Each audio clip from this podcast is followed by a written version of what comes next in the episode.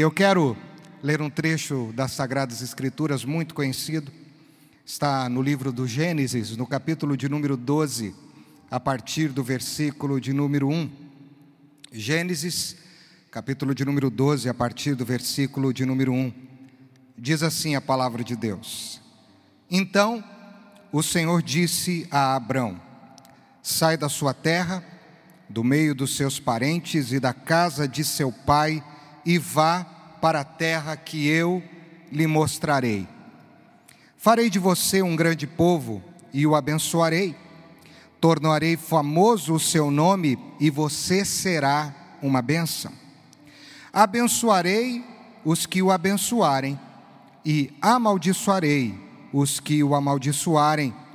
E por meio de você, todos os povos da terra serão abençoados. Partiu Abrão, como lhe ordenara o Senhor, e Ló foi com ele. Abrão tinha 75 anos quando saiu de Arã. Vamos orar mais uma vez? Fecha os teus olhos, vamos falar com o Senhor. Pai, nós queremos te agradecer porque estamos aqui agora diante da tua palavra. Aqui está a tua palavra, aqui está o teu servo e aí nas casas, em tantos lugares está a tua igreja. Então, cumpra o propósito do Senhor para nós nesse momento, através da tua santa e poderosa palavra, no nome de Jesus. Amém. Hoje eu quero contar uma história. E sempre é muito bom ouvir boas histórias, e eu gosto bastante de ouvir boas histórias. E a Bíblia é o livro repleto de lindas histórias, histórias que falam de acertos, falam de erros, falam de tragédias, falam de conquistas, falam de fracassos, fala de superação. A Bíblia é o livro das histórias formidáveis, estupendas, e hoje eu quero fazer desse momento do compartilhar a palavra, um momento onde a gente pode mergulhar e conhecer um pouco mais a história deste homem chamado Abrão, que se tornou o pai da fé, e aí teve o seu nome aumentado e tornou-se Abraão. E vamos aprender como um homem de fé se move, já que o tema é fé para mover ou mover em fé. E eu quero que dentro dessa história a gente possa compreender como um homem e uma mulher de Deus se move em fé. Você está comigo? Está firme aí? Então vamos lá. Falar de fé é um grande desafio, porque para mim fé é para os corajosos. A fé não é para os covardes, a fé é para os corajosos. E o grande primeiro embate da fé dos corajosos é a confrontação, em muitos casos, contra a própria razão. Aquela razão que a gente se apega, aquela razão que é bem construída, bem constituída, que é fundamentada em fatos e argumentos, que está muito bem processada, trabalhada dentro de nós, e aí vem a fé, que faz suscitar um homem e uma mulher de coragem em determinados momentos da vida e circunstâncias para confrontar todo esse argumento, toda essa experiência bem construída em cima da razão. E eu acredito, se você é como eu, que uma das maiores crises que eu e você temos na nossa vida, no dia a dia, no nosso mover diário é a crise de fé. Como crer em Deus? Como confiar nos seus métodos? Como confiar na sua soberania diante de circunstâncias tão bem estruturadas ao nosso redor? Diante de ideias tão bem fundamentadas dentro do nosso coração e da nossa mente? Como confiar em Deus? Quando todas estas coisas dizem o contrário, falam de uma outra coisa, talvez nos convidando ao pânico, ao desespero, à angústia e ao medo. A fé é para os corajosos. Compreender Hebreus capítulo 11, versículo 1, para mim é um grande desafio, quando o autor diz que a fé é a certeza das coisas que se esperam e a convicção dos fatos que se não vem. É uma luta sendo travada dentro de mim, dentro de cada um de nós, a respeito das coisas que nós esperamos, temos fé que irão acontecer, mas os nossos olhos ainda não veem. Não há sinais ainda diante de nós que aquilo poderá acontecer, e esse é o grande conflito: como crer sem os sinais que possam me ajudar a crer? Como crer sem ter algo factual diante dos meus olhos? Eu e você somos um mix de incertezas e de certezas. Ora, estamos tão convictos de uma coisa, ora, estamos tão incertos em relação a outras coisas ou até mesmo a mesma coisa. E aí, ouvindo um desabafo de um homem de fé anônimo, ele não quis se identificar. Esse homem de fé disse o seguinte: Temo divulgar minhas incertezas. Por vezes, sinto-me inseguro como Davi, quando achou que Deus lhe dava as costas e clamou: Por que te escondes de mim? Subitamente pavores invadem minha alma e fujo para dentro das cavernas, como Elias.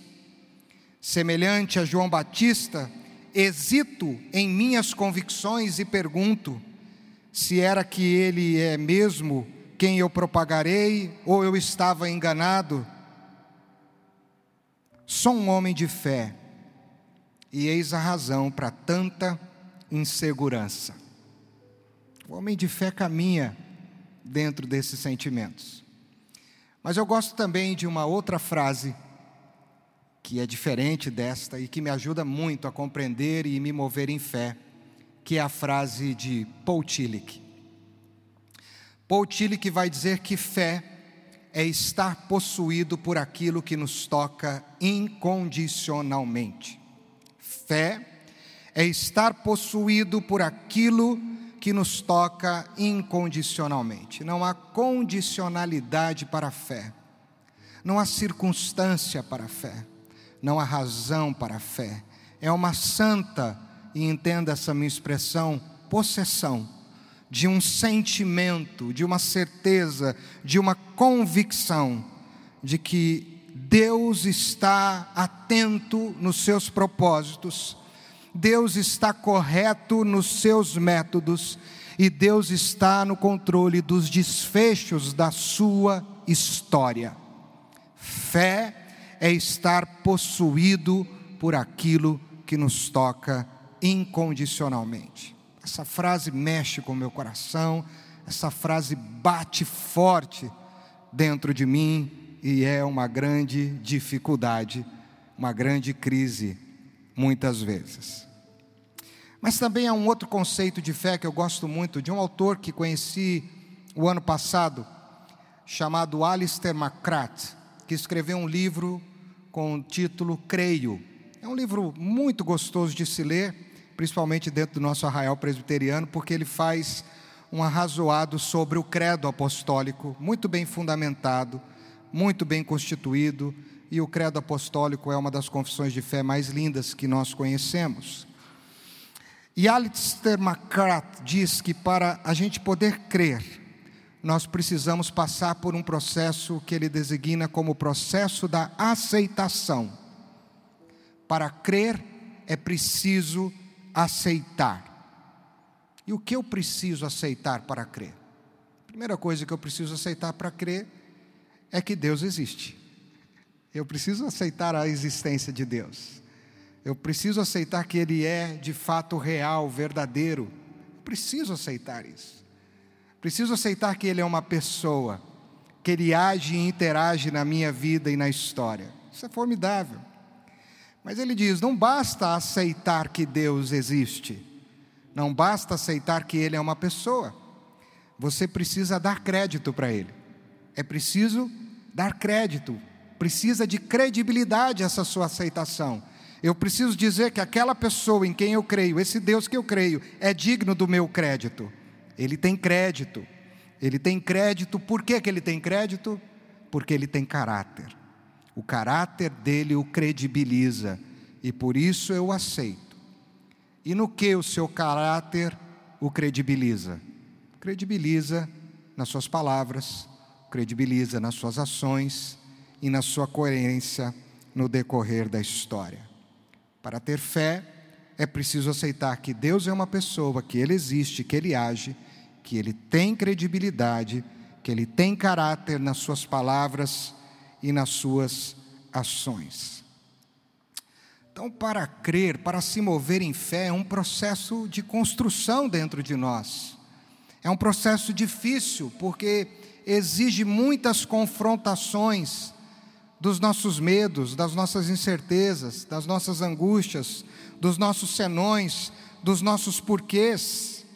O grande desafio é tentar compreender a partir da fé que o Senhor é o Senhor em todos os caminhos e em todas as circunstâncias e em todas as experiências da minha vida e da sua vida.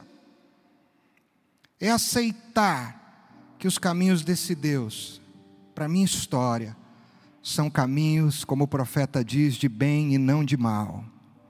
São caminhos de paz e não de guerra. E aí eu tenho entendido mais alguma coisa sobre a fé. Você está comigo? Amém?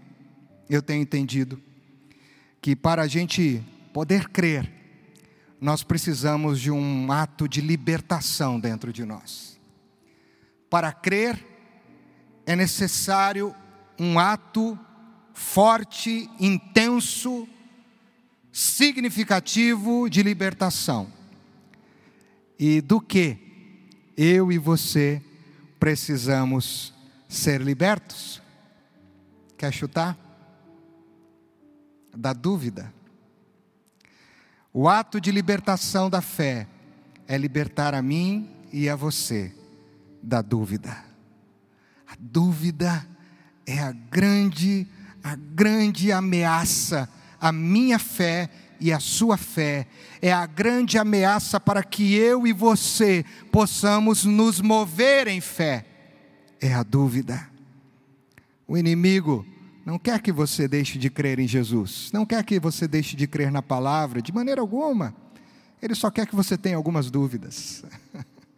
Ele só quer colocar alguns pontos de interrogação nessa sua caminhada com Jesus, nessa sua jornada com Deus para que algumas hesitações e para alguns medos e algumas atitudes de se colocar os pés pelas mãos aconteçam.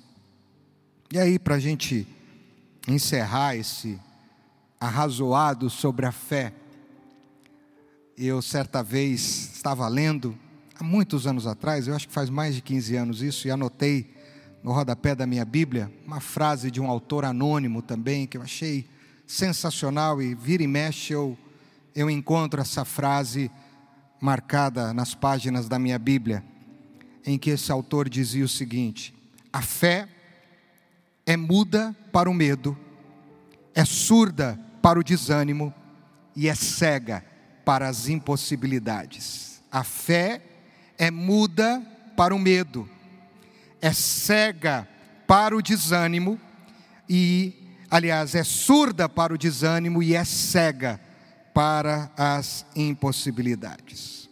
Muito bem. Falando de tudo isso, aonde Abraão se encaixa. Vamos falar de Abraão. Como eu disse, é uma história e eu quero te envolver nessa história. Quero que você preste atenção nos detalhes para que a gente possa aprender com este exemplo a nos mover em fé. Abraão é conhecido como o pai da fé. Mas o pai da fé não nasceu pai da fé. O pai da fé precisou ser forjado por Deus. O pai da fé precisou ser construído por Deus. Precisou trabalhar para que ele pudesse ser conhecido e lembrado hoje, por exemplo, como pai da fé.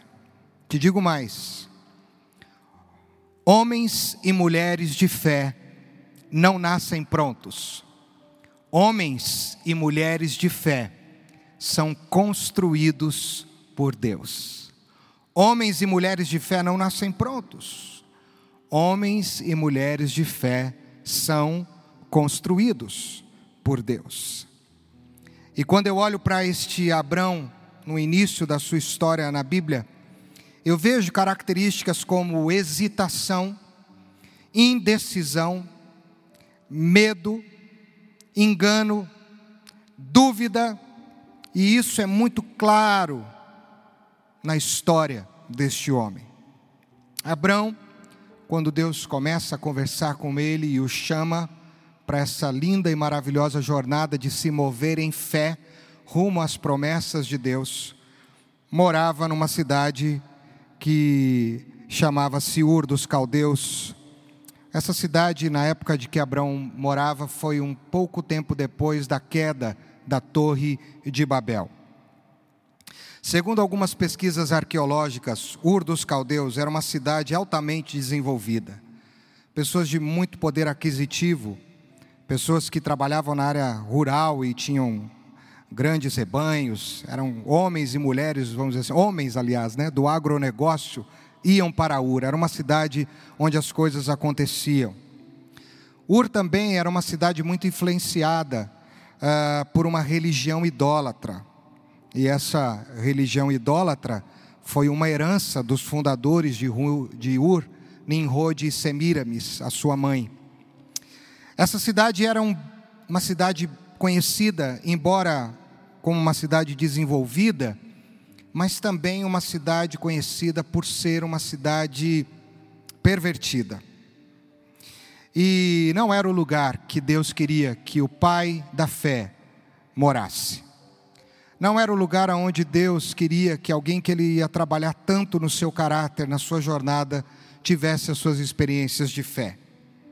Foi por esse motivo que, na primeira chamada, e nós começamos a ler esse texto, Deus diz: Abraão, sai daqui.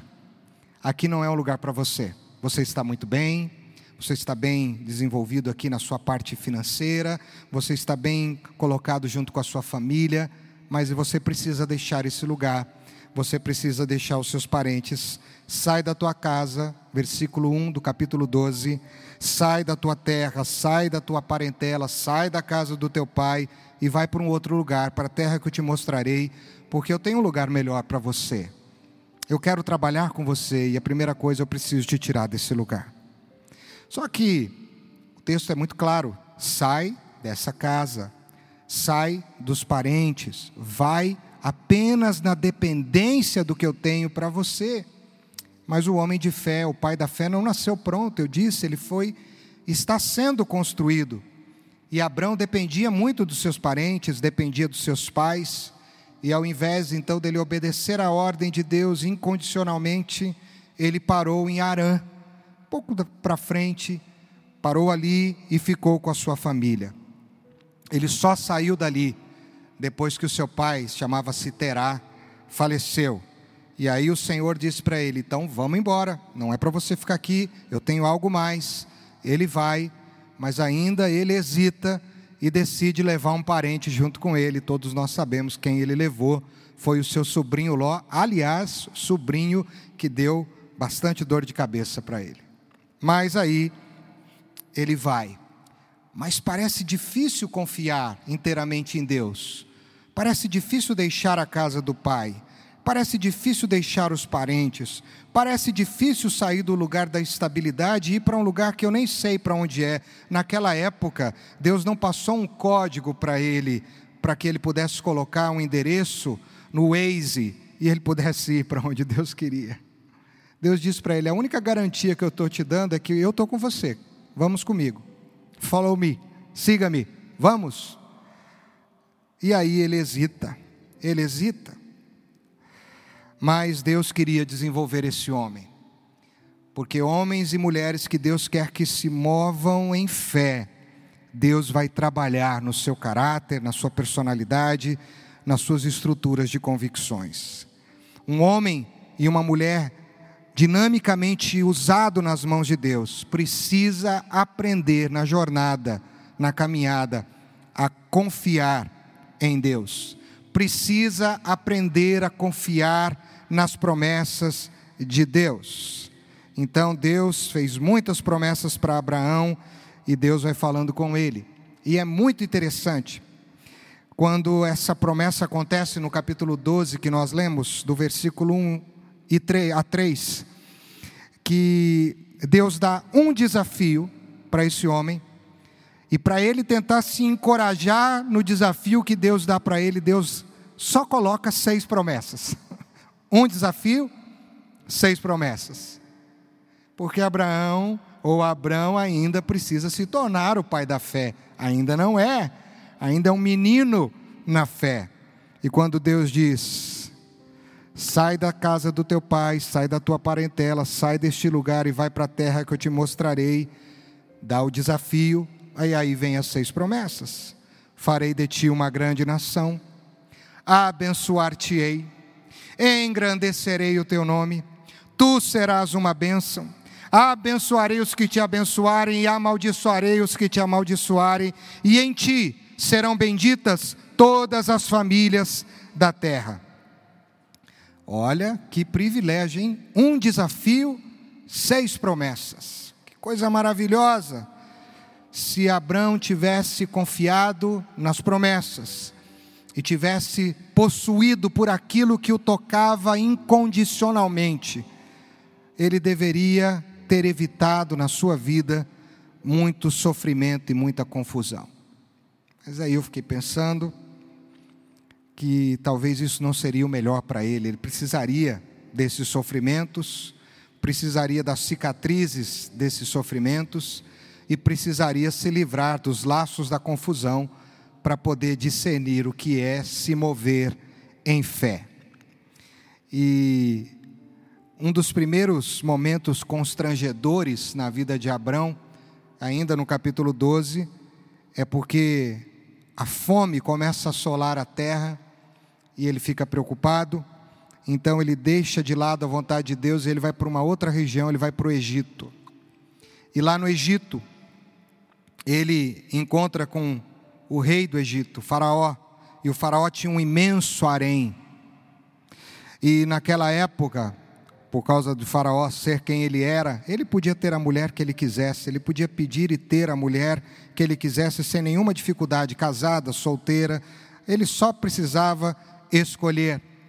E quando Abraão chega casado com Sarai, e ele percebe esse ambiente, e Sarai era uma mulher muito bonita, a Bíblia vai dizer que ela era muito formosa, ele teme que a sua mulher pudesse ser possuída, ultrajada por um outro homem. E aí ele preocupa-se demais e aí ele tenta criar um argumento falacioso, mentiroso, para tentar livrar a sua pele e a pele da sua esposa. Ele diz: Olha, ele achou graça diante de você, e agora é complicado. Então vamos fazer o seguinte: diga para ele que você é minha irmã. Diga para ele que você é minha irmã que eu não sou um concorrente dele. Olha só, o pai da fé, na primeira prova de fé, começa com uma mentira. Homens de fé não nascem prontos, homens de fé, mulheres de fé são construídos em meio aos seus sofrimentos, em meio às confusões da sua vida. E aí, Sarai foi notada, foi levada à presença do rei, o rei a tratou bem, tratou bem Abraão, ou Abrão porque achou que ele era irmão dela, mas alguma coisa aconteceu. E o que aconteceu foi que Deus tinha um plano para Abraão, e nem a sua mentira e nem o intento de um homem de poder iria frustrar. E aí Deus então traz uma praga para aquela região.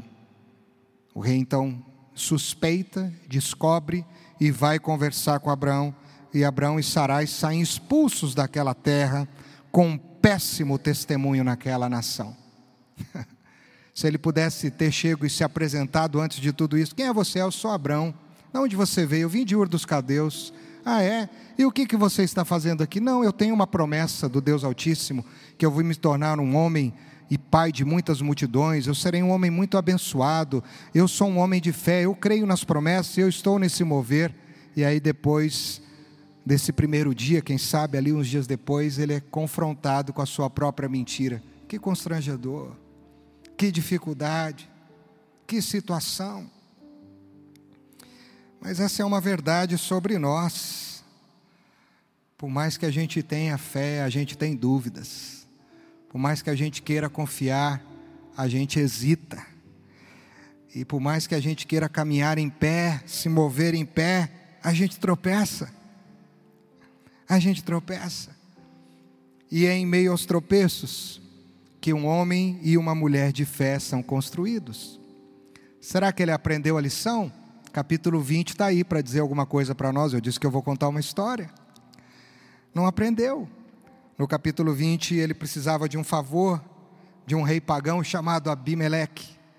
E aí ele usa o mesmo argumento. Ele diz para Sarai dizer para aquele rei, que também tinha um harém, que ela era sua irmã. E quando Deus estava prestes a castigar Abimeleque, toda a verdade vem à tona e tudo acontece novamente. E o pai da fé é um homem que nasce nas suas primeiras provas usando a mentira como um argumento para sua construção, para ele poder viver, para ele se livrar. Só que eu tenho aprendido que os nossos pretextos, os nossos enganos, eles jamais vão melhorar ou vão interferir num plano de Deus na nossa vida. Nós só vamos sofrer mais. Mas o que Deus tem para mim e para você não depende muitas vezes daquilo que nós fazemos, porque o que Ele quer é apenas que a gente se derrame na presença dEle. O que Deus quer é que a gente caminhe confiado e apoiado na Sua promessa. Era só isso que Abraão precisava fazer. E ele hesitou e não fez. Tinha uma promessa linda de descendência, e é muito interessante o versículo 5 do capítulo 12, porque a promessa de descendência para ele chega num momento muito difícil. A promessa de descendência não chega nos melhores anos da sua virilidade, da sua vitalidade. Diz o texto que ele tinha, no versículo 5 do capítulo 12, 75 anos. Além do mais, como nós sabemos, a sua esposa não podia ter filhos, já era idosa. E aí, mais uma promessa para se mover em fé e mais um grande entrave para ser olhado nessa história, que é a impossibilidade aos olhos humanos. Mas é isso que Deus quer também. Deus quer que um homem e uma mulher de fé entendam que a impossibilidade é apenas uma matéria-prima que Deus usa mais para construir um homem e uma mulher de fé. Deus precisa colocar a matéria-prima da impossibilidade na nossa história, na nossa jornada, na nossa caminhada, no nosso mover, para que eu e você sejamos construídos em fé. Eu não sei o que você tem passado, não sei quais são as suas impossibilidades, mas entenda que estas impossibilidades, talvez que estão diante dos teus olhos, que estão fazendo parte da tua história, da tua vida, elas podem ser sim uma matéria-prima de Deus para construir um homem e uma mulher de fé que você nunca imaginou que seria. Amém? Então diga, Senhor, eu quero receber isso, porque eu quero me mover em fé. E a Bíblia nos ensina que homens e mulheres de fé são construídos a partir das suas provas. Eu costumo dizer que fé sem provação é crendice. Fé sem provação não tem fundamento. A fé precisa de prova. Tiago vai nos dizer isso na sua carta, no capítulo 1, a partir do versículo 2, de que nós precisamos sim passar por diversas provações, e é nessas provações que a fé é produzida, e a fé é produzida para despertar em nós um sentimento de perseverança. É a fé que constrói um homem e uma mulher. É uma fé de provas. Este é o princípio divino de Deus. Um homem e uma mulher que quer se mover em fé precisa passar pelas provas. Porque as provas vão te dar robustez, musculatura espiritual, condicionamento espiritual para se mover em fé. Sabe quando eu olho esses primeiros eventos na história de Abraão ou de Abrão, o que eu percebo é que esse homem não nasceu cheio de fé. Pelo contrário, esse homem nasceu um tanto quanto incrédulo, podemos dizer, bastante incrédulo. E se a gente pudesse ainda aprofundar isso, poderíamos dizer que o pai da fé nasceu de um homem incrédulo. O pai da fé nasceu de um homem incrédulo. E isso me mostra então que eu não estou tão distante de Abraão para ser um homem e uma mulher que vai se mover em fé. Eu não preciso sair aí bradando que creio e que tenho força para crer, porque as minhas circunstâncias, as minhas limitações, as minhas dificuldades estão diante de mim. Eu posso sim crer que, apesar da minha incredulidade, que apesar dos meus medos, que apesar das minhas hesitações, que apesar das minhas confusões, dos meus enganos, Deus pode suscitar dentro da minha vida, dentro da sua vida, dentro da sua história, um homem e uma mulher de fé. Esse homem foi sendo construído e quanto mais ele andou com Deus, quanto mais ele se decepcionou consigo mesmo, ele foi aprendendo a se tornar um homem de fé. E Deus, como é gentil e conhece a minha e a sua estrutura, Ele não nos abandona. Ele não diz, é um caso perdido, muito incrédulo. Vou partir para uma outra pessoa. Essa pessoa é muito incrédula, não vou trabalhar com ela. Vou trabalhar com um homem que tem chamado pastoral, missionário, alguém para a área de algum ministério. Não, você é muito incrédulo. Não, Deus não desiste de você apesar da sua incredulidade.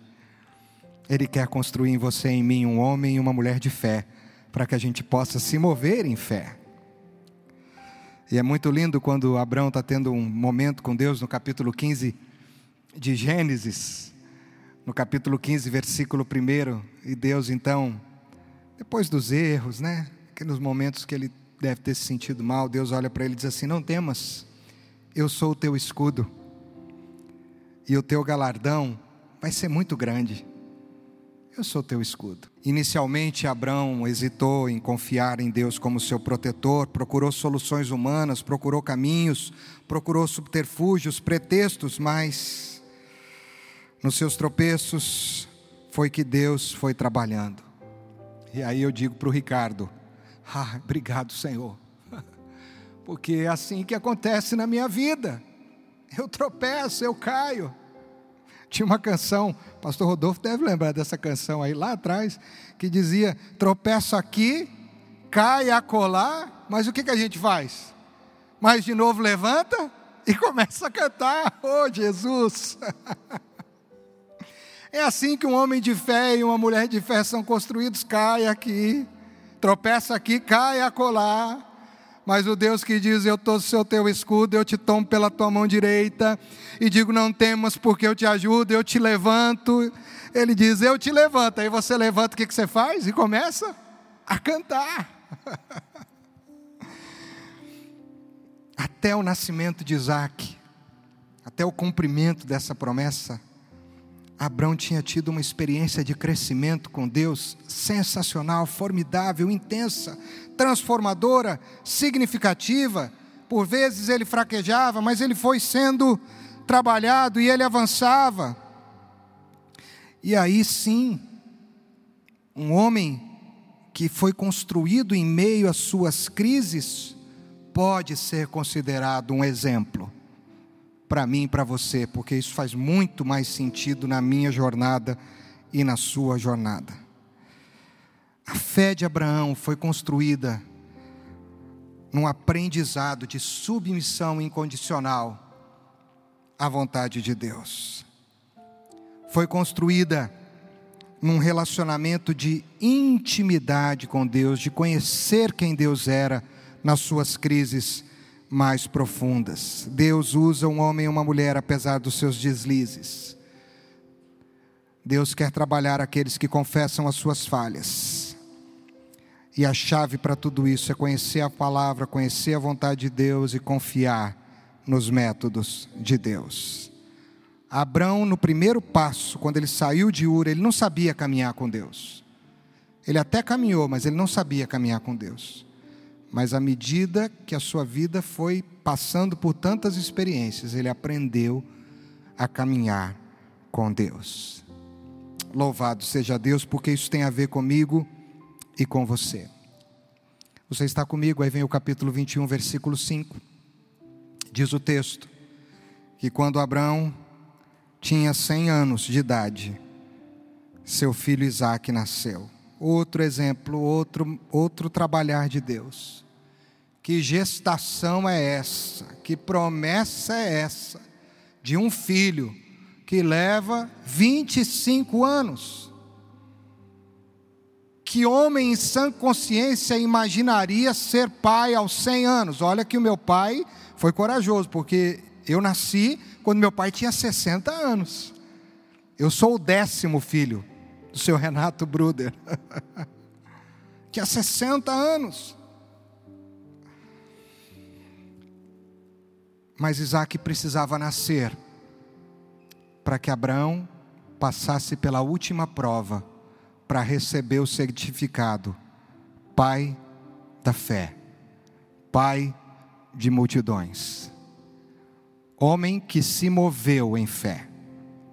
Aí vem o capítulo 22, a partir do versículo 5, e eu quero ler com você que diz assim: Então disse a seus servos: Esperai aqui com o jumento, eu e o rapaz iremos até lá e havendo adorado, voltaremos para junto de vós. Tomou Abraão a lenha do holocausto e a colocou sobre Isaque, seu filho. Ele, porém, levava nas mãos o fogo e o cutelo. Assim caminhavam ambos juntos. Quando Isaque disse a Abraão, seu pai: Meu pai, respondeu Abraão: Eis-me aqui, meu filho. Perguntou-lhe Isaque: Eis o fogo, a lenha, mas aonde está o cordeiro para o holocausto? Respondeu Abraão: Deus proverá. Mudou. Ele não inventou. Ah, está escondido ali. Já já vão trazer delivery. Agora a moda delivery. Já já chega um cordeiro a delivery aí do céu. Não, ele diz: Deus proverá para si, meu filho, o cordeiro, para o holocausto. E eles seguiram juntos. Aqui, Abraão, quem sabe com seus piores medos, porque, gente, você vai concordar comigo, é tão bonito ler essa história, mas na hora não foi fácil, hein? Eu sou pai de três filhos.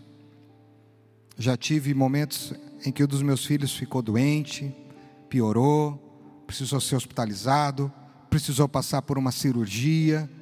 É um sentimento de fé, mas é um sentimento de pânico também. E Abraão é pai, cem anos, 25 anos esperando a chegada deste filho. Todas as suas idealizações ele colocou nessa criança, nesse jovem. E aí Deus pede isso para ele. Mas desta vez, ele não hesita. Ele decide estar tomado por aquilo que estava dentro dele de uma forma incondicional. E aí ele creu. Eu fico imaginando a cena. Não foi assim, Isaac chegando, bonitinho, Abraão andando, aí chegaram lá no lugar e tal. O pai preparou, pegou o filho pela mão. Filho, vem cá um pouco. Ele disse: Para quê, pai? Não, vem cá um pouquinho, vem cá. Aí o menino viu ali a lenha, viu as pedras, disse: Filho, fica aqui, fica aqui. Disse, pai, mas aqui é o lugar do cordeiro. Não, fica aqui um pouquinho. Você imagina a cena, que tensão. Aí o pai começa a amarrar os pés do filho, começa a amarrar as mãos. E eu imagino as lágrimas que corriam nos olhos desse homem, imagino como estava o coração daquele homem. E ali, naquele momento, o, o Isaac diz: Pai, está tudo bem? O senhor está bem? Estou bem, filho. Mas o que está acontecendo, pai? É, disse: Não, estou bem.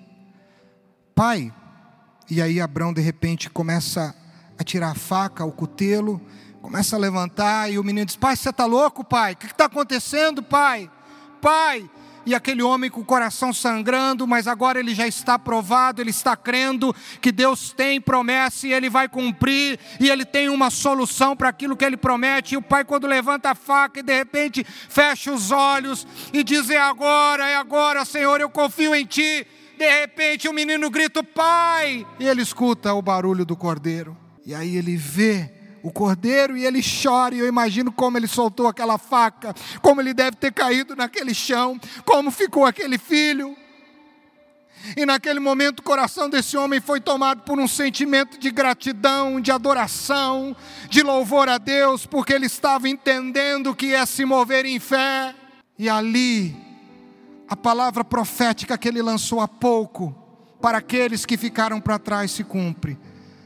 Nós vamos adorar, depois nós vamos voltar. E a fé, queridos, e eu já estou concluindo, amadurecida, trabalhada na vida de um homem e de uma mulher, é a fé que produz um sentimento profundo de adoração. E eu gosto muito de falar de adoração. Esse termo me acompanha há muitos anos, porque a adoração tem a ver com reconhecer quem Deus é na sua jornada. Mas não é só isso, é reconhecer quem você é também na sua jornada. Eu reconheço quem Deus é e reconheço quem eu sou.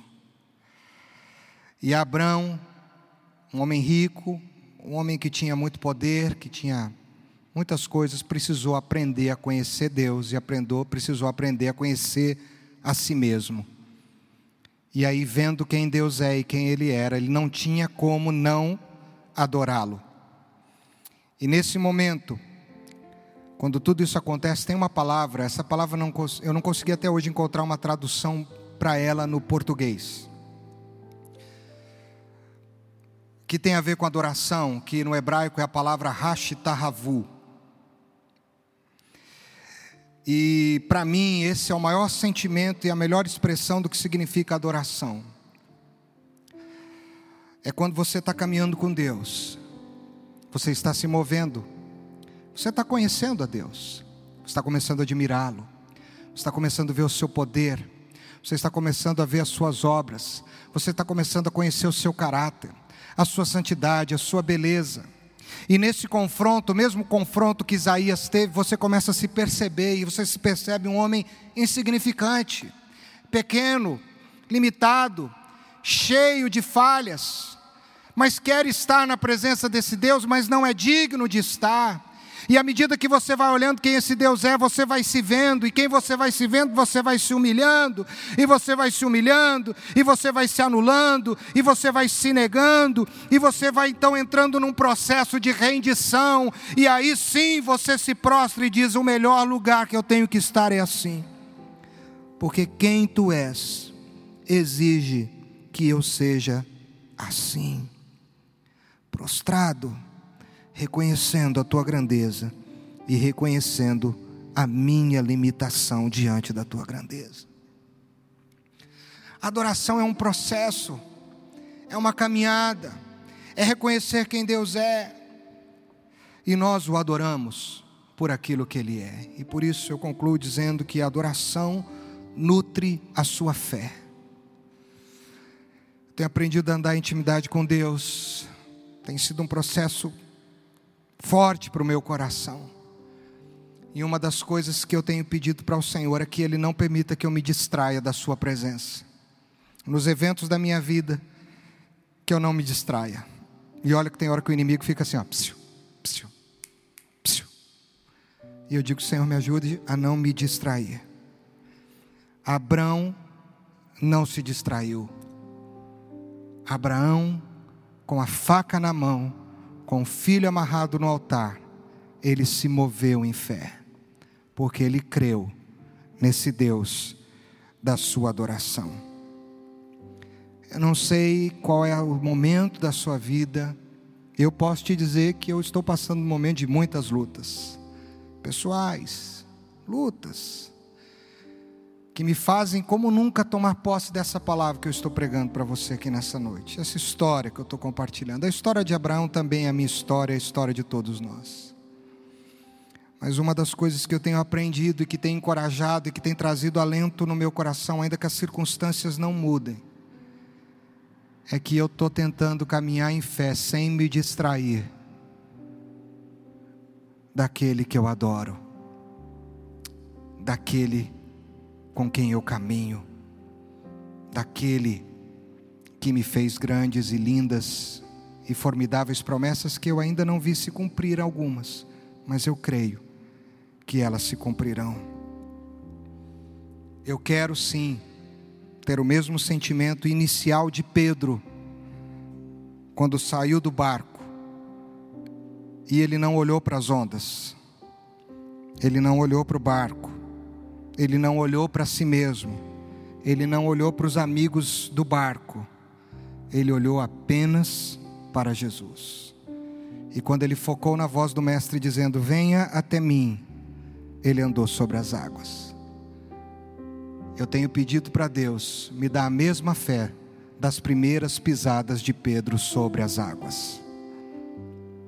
Eu não quero, não quero ser o homem das últimas pisadas, porque as últimas pisadas fizeram ele afundar.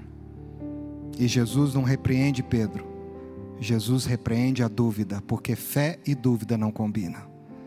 E quando a dúvida é vencida, quando eu estou na presença do Pai, adorando e reconhecendo quem Ele é. E você? Ele é a essência da nossa adoração. Ele é tudo que eu e você precisamos. Ele não quer que a gente se apegue a distrações. Ele só quer que a gente se apegue a Ele, às Suas palavras. Senhor, um nome santo, lindo, único, digno de toda aceitação, o nome de Jesus. Nós nos rendemos a Ti em fé e adoração. De fato, reconhecemos quem Tu és, e Tu és aquilo que Tu fazes Tu és aquilo que tu dizes, tu és aquilo que tu prometes. E nós queremos nessa noite declarar que cremos em quem tu és. E estamos dispostos, apesar de todas essas crises que enfrentamos dentro de nós, e talvez agora hajam pessoas com crises profundas de fé nesse momento, que não estão conseguindo se mover em fé nós queremos declarar que apesar das nossas crises, nós queremos pelo menos dar o primeiro passo. Queremos dar a primeira pisada na água, queremos dar a primeira pisada fora do território de Ur. E queremos seguir na direção que o Senhor quer nos mostrar. Nos ajuda, nos dê estrutura para suportarmos as provas, mas não nos faça os mesmos, faça-nos novos. Faz desta igreja, Senhor, uma igreja de homens e mulheres que se movem em fé, de homens e mulheres que vão ver o impossível e o sobrenatural se tornando o natural da tua igreja, o teu mover, a cura, ó Deus, o agir, o sentir da tua presença. Vai tocando o Espírito Santo, para que nós possamos, sim, dizer que a essência de tudo, de tudo, de tudo, a essência de tudo és tu. E é no nome de Jesus que nós oramos. Amém. Receba a bênção do Senhor. Que o amor de Deus Pai inspire a tua fé.